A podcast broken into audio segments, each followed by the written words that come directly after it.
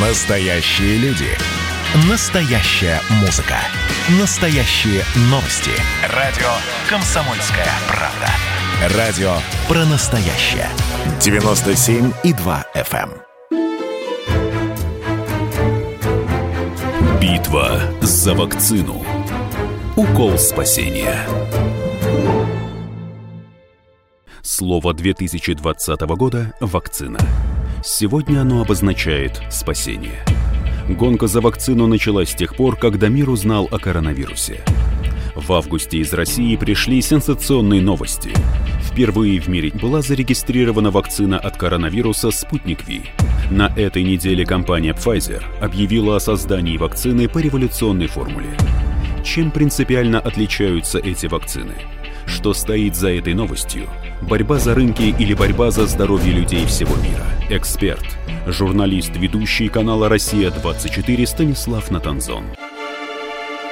По-журналистски мне было интересно совпадение. Просто гендиректор э, компании Pfizer, его зовут, по-моему, господин Бурла, э, Бурла, правильное ударение, э, в тот же самый день, когда он объявил о том, что его э, замечательная вакцина э, действенна и эффективна на 90%, что они ее вот-вот зарегистрируют. Правда, опять он не назвал никаких точных дат, но сказал, что вот-вот, может быть, в этом месяце. В общем, такой позитив, позитив вывалил на рынке, и мы видели, как рынки взлетели, и в том числе акции компании Pfizer просто невероятно, словно ракета полетели вверх. В этот же самый день, собственно говоря, закончив докладывать обо всем об этом и увидев взлет своих акций, господин э, Бурло взял и продал акции своей компании почти на 6 миллионов долларов, что, конечно, показывает, насколько он верит в дальнейший рост э, своей компании и, соответственно, в успешность своей вакцины.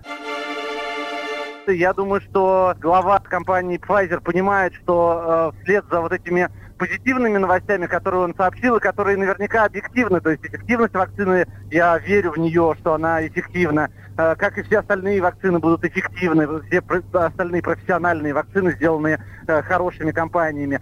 Вот, он просто понимает, что э, есть у этого всего очень большое количество «но». И, собственно говоря, эти «но» мы начали за эти последние дни узнавать. Например, то, что эту вакцину надо хранить при температуре минус 70 градусов, а таких холодовых цепей в мире очень мало, то есть ее очень тяжело распространять, что эта вакцина очень неживучая, то есть у нее очень короткий срок годности э, и так далее, и так далее. То есть оказалось, что позитив он сказал, и на этом позитиве все взлетело, а потом, когда стало выясняться и негатив, который всегда тоже есть, то на этом все обратно упало. Ну, он, конечно, молодец, повел себя как настоящий спекулянт, тут его можно только похвалить. Если сговор между фармкомпаниями и, например, демократической партией, мне, конечно, сложно сказать. А, честно говоря, я не думаю, что такой прям прямой сговор возможен. Хотя, э, возможно, просто симпатизирование одних другим. А, тут, опять же, ничего сказать не могу. Конечно же, если бы о вакцине было объявлено до выборов, а не а, сразу практически после выборов, а, то, конечно, наверное, шансы Трампа на победу были бы гораздо выше. Хотя мы э, видим по реальному результату голосов, что на э, голосовании в день выборов-то Трамп, собственно говоря, победил. Он проиграл на голосовании досрочном, а на него объявление вакцины или не вакцины, э, ну, в общем, никак бы не повлияло. Да? То есть э, Трамп проиграл выборы задолго до 3 ноября даты голосования. Поэтому если даже 2 ноября вакцине было бы объявлено, э, письма с бюллетенями-то уже все равно были бы э, отправлены, а он проиграл именно из-за этих писем. Конечно же, получается пока, что наша вакцина по всем параметрам гораздо лучше, надежнее. Мы видим, что наша вакцина уже привита 40 тысячам людей. И э, не было пока никаких серьезных побочных эффектах, о которых было бы объявлено. Э, причем, э, насколько я знаю, испытания нашей вакцины проводятся по очень э, правильным стандартам, когда между теми, кто испытывает, и самими э, производителями есть каменная стена, так называемая китайская стена, то есть э, даже сами производители, сам институт Гамалеи не знает, на ком проводятся испытания, и это правильно, чтобы он не мог на это повлиять. И эти испытания показывают, что все очень даже успешно. При этом про иностранные вакцины, э, ну, их на самом деле много, тут нельзя так обобщать. Э, вот там про вакцину Pfizer мы до конца не знаем все-таки, какие именно побочные действия были. Вот если институт Гамалея открыто говорит, у нас вот такие, такие, такие побочные действия выявляются. Вот что мы видим на испытаниях. От Pfizer мы всего этого пока не знаем, не видим. Абсолютно какая-то закрытая информация. А от AstraZeneca мы тоже, мы только появляем, получаем иногда информацию, что испытания приостановлены из-за того, что кто-то из испытуемых заболел серьезными болезнями. Потом, правда, выясняется, что эти эта болезнь не была связана с испытанием, испытания возобновляются. Но, опять же, всей полноты информации, ну, по крайней мере, вот у меня нет. Может быть, она где-то есть, но я не вижу публикации большого количества э, информации о побочных именно действиях. Вот еще раз, э, обратите внимание, наши создатели вакцины очень открыто и подробно рассказывают о побочных действиях, как раз о тех самых страхах, которые есть у, людей. Западные компании рассказывают только о позитиве, о побочных действиях. Почему-то мы не можем ничего узнать. Вот какие побочные действия? Мы знаем, что эффективность вакцины Pfizer, как объявлено, 90%. А объявлено ли там же было, какие побочные действия? Нет. Вот я не знаю, какие побочные действия могут быть у Pfizer. Э, у вакцин есть э, множество разных разновидностей. Э, на какой идее они построены? Есть вакцины, самые такие, условно говоря, древние и простые. Это просто ослабленный вирус, ну, тот же самый вирус, но только ослабленный или, например, взятый у другого животного. Из-за этого он на нас действует слабо. Ну вот, э, например, та самая Екатерина II, да, как известно, она была оспой привита с коровьего вымени, потому что от коров оспа, она на человека действует слабее, практически никак не действует. И поэтому можно переболеть и получить от них дела. Вот это первый. Но это такой древний способ э, прививки просто ослабленной болезни, потому что от этого может быть огромное количество побочных эффектов, э, самый э, распространенный из которых это то, что болезнь окажется недостаточно ослабленной, и вы просто возьмете, прививая, например, 100 миллионов человек, у вас 1%, что будет не ослабленная эта болезнь, то есть вы 1% людей заразите просто этой болезнью, а они бы так не заразились, а на 100 миллионах это целый миллион, то есть вы возьмете целый миллион людей, заразите.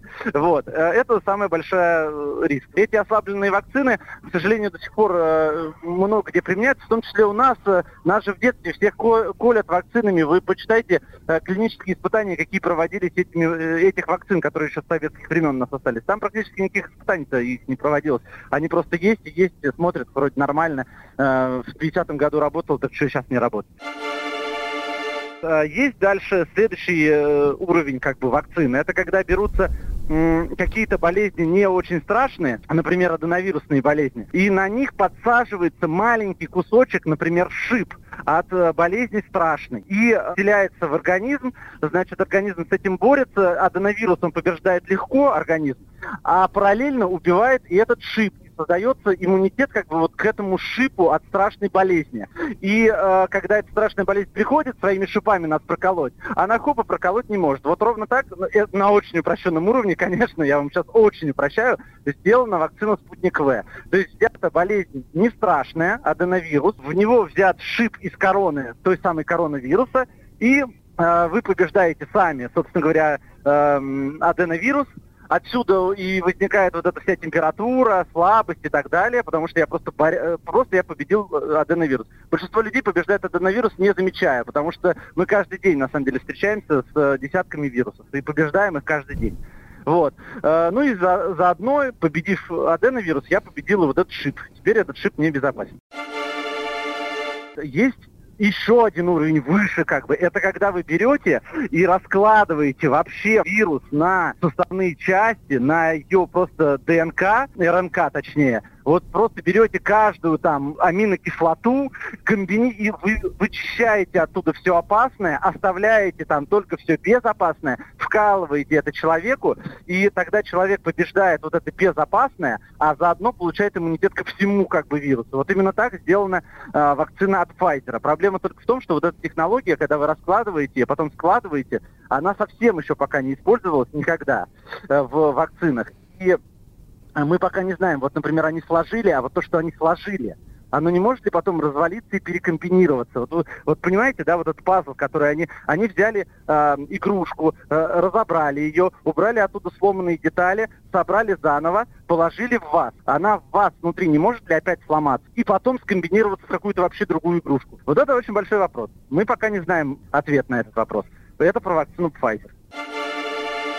Если у них все получится, то эта вакцина имеет гораздо меньше побочных э, эффектов, потому что там вообще нет ничего плохого.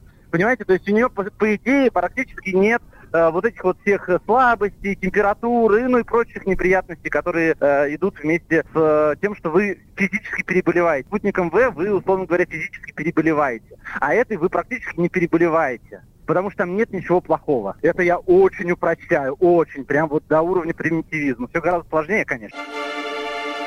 Я так понимаю, что сама вакцина будет очень дорогая, потому что ее производство просто очень дорогое. Значит, э, заморозка и, соответственно, распространение этой вакцины по миру э, будет стоить очень дорого, потому что ее надо перевозить при минус 70 градусах. Э, и холодовые цепи, они, в принципе, существуют в мире, холодовые цепи, но, насколько я знаю, большинство холодовых сетей рассчитаны на минус 60 градусов. Кстати, самые лучшие холодовые сети, они есть как раз на территории бывшего Советского Союза, потому что у нас очень много живых вакцин вакцин, это старые, на самом деле, вакцины живые. У нас было много живых вакцин, и поэтому нужны были холодовые цепи. Их создавали, они у нас до сих пор поддерживаются. Не знаю, есть ли такие цепи в Европе, например, где давно перешли на более современные вакцины, э, которые не требуют холодовых сетей. Но, может быть, сохранили холодовые э, цепи вы только должны помнить, что Pfizer это не единственный конкурент э, российским вакцинам. Во-первых, у самого спутника В есть российские конкуренты, целых два. Э, вакцина Вектор и вакцина Чумакова, э, центра Чумакова. А во-вторых, э, есть другие иностранные вакцины. Есть от AstraZeneca, есть от Модерны, есть от Johnson Johnson. В общем, вакцин на самом деле огромное количество. Я думаю, что к следующему лету у нас будет с вами там десяток вакцин реально, если не десятки. Просто проблема в том, что это все будет к следующему лету, а пик э, мы с вами вот заболеваемости переживаем прямо сейчас, и он только начинается.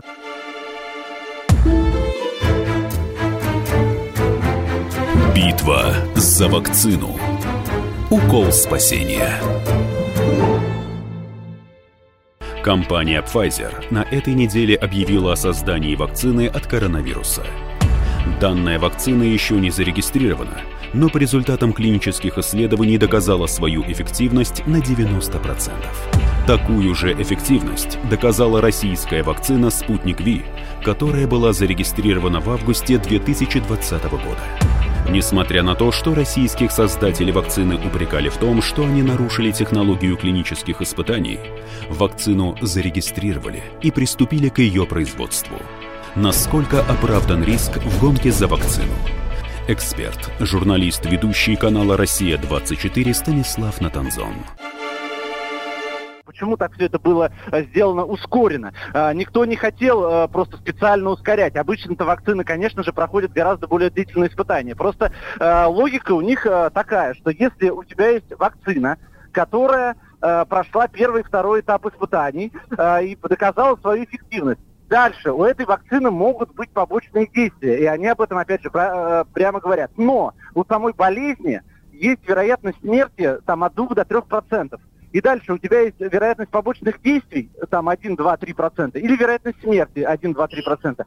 Есть люди, которые с вероятностью 100 процентов заболеют. Ну, например, врачи, которые работают в красных зонах, они, ну, ну, не может быть не 100 процентов, но вероятность там 60, 70, 80 процентов, что они до марта следующего года, пока будет точно идти эпидемия, пока не будет массовой вакцины, они заболеют. Дальше у этих врачей вот просто на двух чашах весов значит, с одной стороны, получить побочку, ну, например, в виде сонливости на два дня, да, или в виде покраснения на коже, или еще какая-то побочка, которая, опять же, описывает. Или, на другой чаше весов, умереть с вероятностью 2% эту вакцину выпустили в общий оборот не для всех людей. Как вы видите, не прививаются все подряд. Не прививаются просто пенсионеры, я не знаю, дети и так далее. Прививаются исключительно группы риска, то есть те люди, у которых вероятность либо 2% умереть, или 2% покраснения на коже. И вот выбирайте. Поэтому наши ученые решили сделать, предоставить вот этим людям этот выбор. Понимаете, у вас есть на руках э, лекарство, которое, конечно же, может навредить, но может спасти жизнь. И вы просто вот кто-то кто решил, что мы не будем пока предоставлять это лекарство всем подряд, потому что оно может навредить. А у нас решили, что мы будем предоставлять, потому что э, это может спасти жизнь. Да, это несет риски, и об этих рисках открыто объявлено. Кстати, после того, как наши это сделали, если вы посмотрите, многие другие страны сделали то же самое. Они в дорегистрационной стадии разрешили некоторым категориям профессионалов прививаться, по сути, незарегистрированной вакциной. Да, саму регистрацию, то есть формальные вещи были соблюдены, что типа вакцина не зарегистрирована, но прививаться врачам они разрешили все равно, понимаете? То есть э, сам подход наш оказался верным, ну, наших ученых.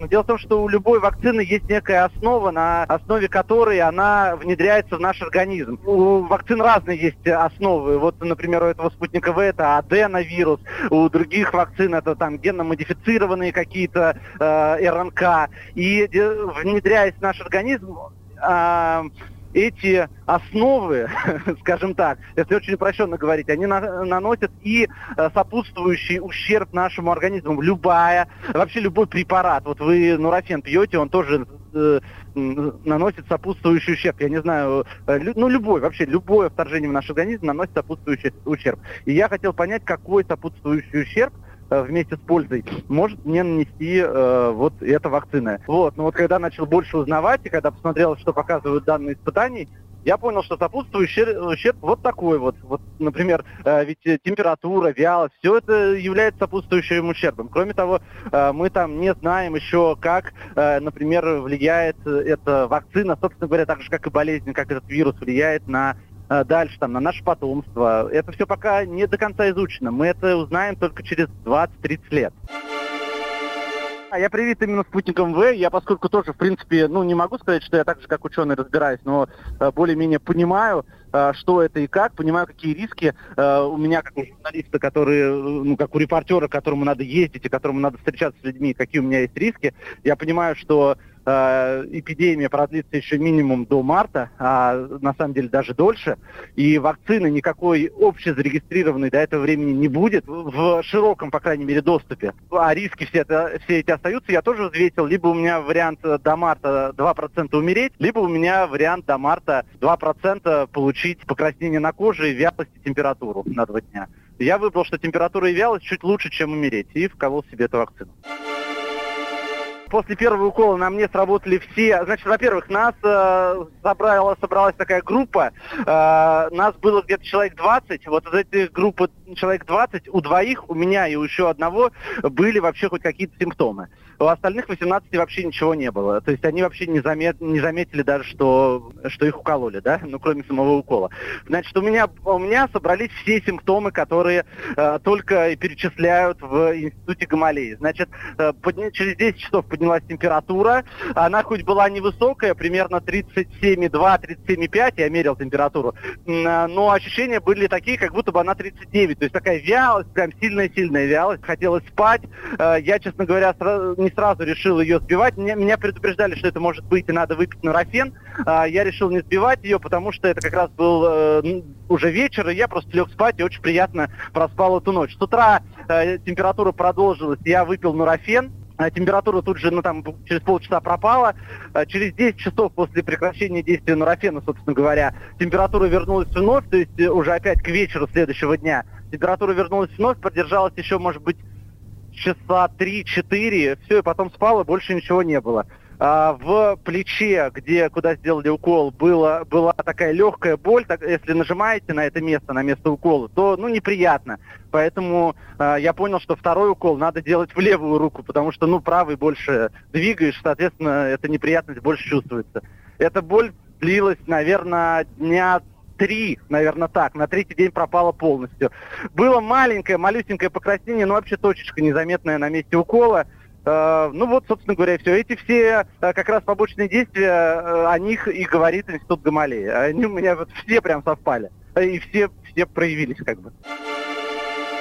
Два-три дня температура именно это по, по сути полтора суток после первого укола. Значит, потом три недели ждешь и делаешь второй укол. После второго укола у меня не было ничего, вообще никаких симптомов, кроме вот боли в... Очень, на самом деле, не сильная боль, но такое неприятное ощущение в месте укола. Ну вот она продолжалась тоже дня два после второго укола. Э, все, потом я сделал еще через две недели, э, как мне и сказали, появляются антитела, то есть всего проходит целых пять недель. Это тоже прививка, это такая вещь, сегодня прививаешься, и только через полтора месяца ты защищен. Вот я сделал тест на антитела, у меня огромные антитела. У меня там 13,9 при, референс, при референсном значении 1. То есть у меня почти в 14 раз выше, чем защита. Антител достаточно. Я на самом деле сделал прививку-то примерно полтора месяца назад, то есть это уже октябрь э, был или конец сентября, то есть когда я уже понимал, что в испытаниях уже э, было задействовано довольно много людей. То есть к тому моменту уже тысячи людей э, в рамках именно третьей фазы испытаний были привиты. Э, уже прошли несколько недель. Э, то есть уже можно было посмотреть, как они себя чувствуют и так далее, и так далее. То есть я э, как раз тоже был очень аккуратен. Я на самом деле очень скептичен и э, очень с большим подозрением ко всему отношусь. Но вот посмотрев на все это, пообщавшись с разработчиками, пообщавшись с учеными, именно просто с ребятами, которые в лаборатории работали, которые сами себя привили еще, э, на самом деле, в июне, там, в июле они себя прививали, я понял, что я могу в это поверить.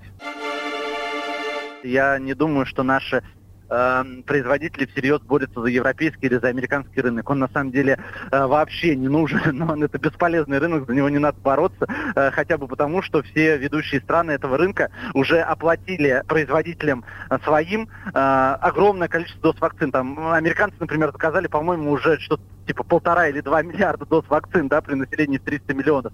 А, там немцы уже заказали там порядка 200 или 300 миллионов доз вакцин у разных производителей, а, у своих. Вот, то есть, условно говоря, там нет не приткнуться, там уже все поделено без нас, и поэтому я думаю, что наш за европейский рынок даже не борется. Да и зачем? Э, ребята, у вас рядом Индия, миллиард четыреста миллионов. У вас рядом Китай. Но в Китай тоже никто уже не войдет, потому что в Китае уже своих вакцин тоже достаточно. Вот, а, значит, но Индия, еще раз, миллиард четыреста миллионов. У вас Африка э, миллионов триста. Э, у вас Латинская Америка, это 500-600 миллионов доз вакцин. Вот у вас 2, 2 миллиарда доз уже просто, которые только протягивают руку. Эм, Ближний Восток, там несколько сотен миллионов доз вакцин.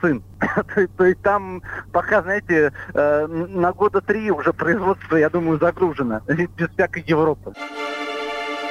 Не надо никого уговаривать ни в коем случае. Я не хочу, чтобы мои слова звучали как уговор э, привиться. Обязательно перед прививкой сходите к врачу. Обязательно почитайте, поузнавайте. Ну и самое главное, еще раз, поговорите с врачом. Поговорите с врачом, поговорите с врачом. Вот единственное, э, значит, мой призыв – не, не э, слушайте э, дилетантов, типа меня, например, слушайте врача. Это первое. Второе, к сожалению, пока широкой публике привиться очень сложно, но, как мне рассказали в институте Гамалеи, уже буквально через пару недель вакцинация станет массовой, а в декабре она будет уже прям по-настоящему массовой. До конца года полтора миллиона человек будут привиты в нашей стране.